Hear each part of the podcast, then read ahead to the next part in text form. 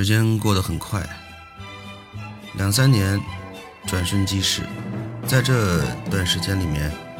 我身体素质还有学空手道的技能增长了很多。我已经从一个小白，从白带考到了黄带一杠，黄带一个绿杠，很快就到了要考绿带的考试了。我前面说过，在白俄境内。在白俄罗斯学习空手道，他们的要求是非常非常严的，一般来说半年才能考一次试，而这种考级考试在我们国内我记得很清楚，包括到现在为止都是一样的，三个月就能考，而他那边是半年才能考，而且通过率，嗯，可能只有百分之六七十左右，所以能考到绿带应该。也很不错了，已经基础应该算是打得很牢固了。那么这次考级考试对我留下了一个非常深的印象。那次考试，我记得教练从别的州、俄罗斯联邦的州请来了很多他的高级教练参与这场考试，作为考官吧，可见他们的重视程度。这次我准备的也算是比较充分了，之前一两个月。集训参加的很积极，各种练体能、俯卧撑和仰卧起坐啊，然后各种套路的复习、体能的训练啊，跟我们的白俄同学、白俄拳友、道友一块训练，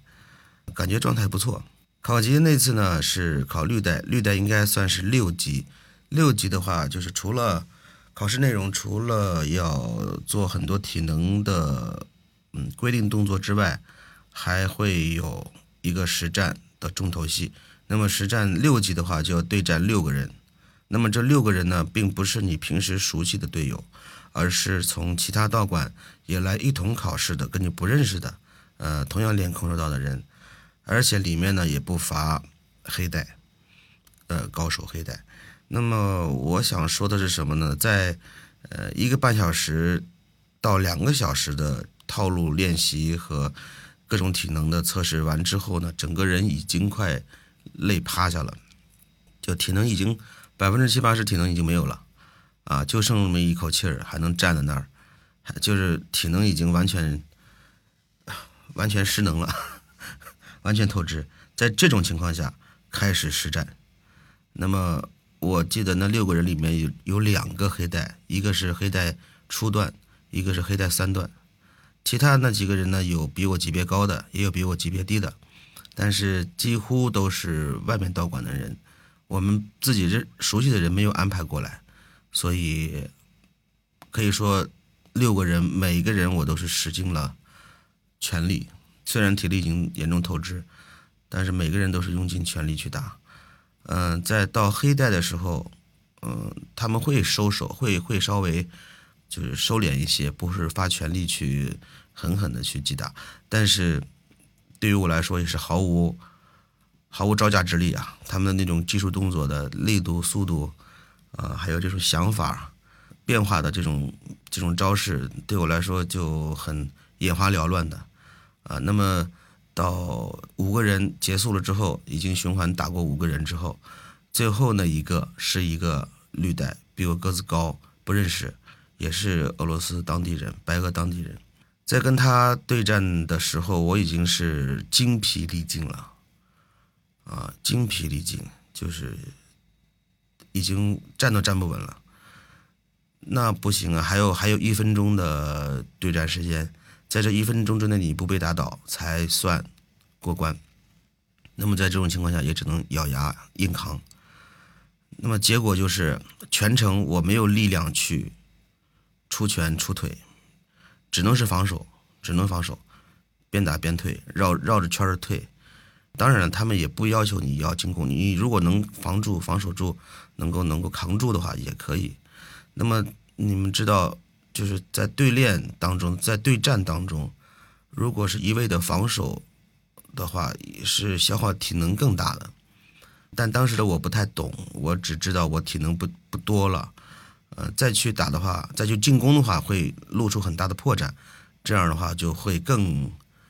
更容易被击倒。那么这时候我就是只能是采取防守策略。但是毕竟是体能耗尽，站也站不稳，趔趔趄趄的。其中，呃，有一招，对方的一个中边腿没防住，就是击打击中了我的腹部，正好是我在我转身的时候迎迎过来一腿，踢到了我的肚子那个那个胃那个位置，啊，对方势大力沉，这一腿，这腿一下去之后，我就觉得我的眼前是一片白色，白茫茫的一片。然后我就倒在地上了，也也加上累吧，也加上那个这这腿太重了，然后也是一样的，内脏被震的不行，很痛很痛，没有力气再站起来了，就躺在这个偌大的体育馆中央，脸朝着天花板，上面都是白炽灯，我记得很清楚，我看到了很多白炽灯，怪不得是白色的啊，然后一直在倒气儿，就是就是那种喘气儿，就这种声音。呃，奇怪的是，我其他人的声音、说话的声音我都听不到，我自己这个声音像打雷一样的在我在我的耳边响起，我就没办法的，这个时候顾顾面子已经顾不来了，只能是在地上不停的倒气儿，以防中断呼吸。就这样，大概有我躺了也得有一分多钟，才慢慢站起来。那么这时候教练示意呢，也不用再进行呃继续的那个对练了，因为。结果已经很明显了嘛，对吧？我以为，我当时以为这次考试我没有通过，很沮丧，就是从头到尾已经将近三个小时的时间，很累很累的这个考试的这个体能测试加对战加实战，最后一个人把我击倒了，我不知道这次考试能不能过。好在呢，我的教练已经教了我两三年了，对我还是有有一定感情的，啊，而且这次是在我们主场考试。他跟他们其他的考考官说了说，我平时的表现啊，还有他对我的看法和认可度，他们就同意了我这次通过了，经过了考试，考过了，那也算是一种安慰吧。然后当我后面去换衣服的时候，结束了以后去换衣服，我突然就发现，当时在嗯实战的时候并没有并没有感觉，其实已经身上已经受伤了，我的双腿。双手双臂，呃，有很多肿的地方，就鼓起来的地方，胸口呀也有很多这种淤淤伤淤痕，呃，脚踝和脚背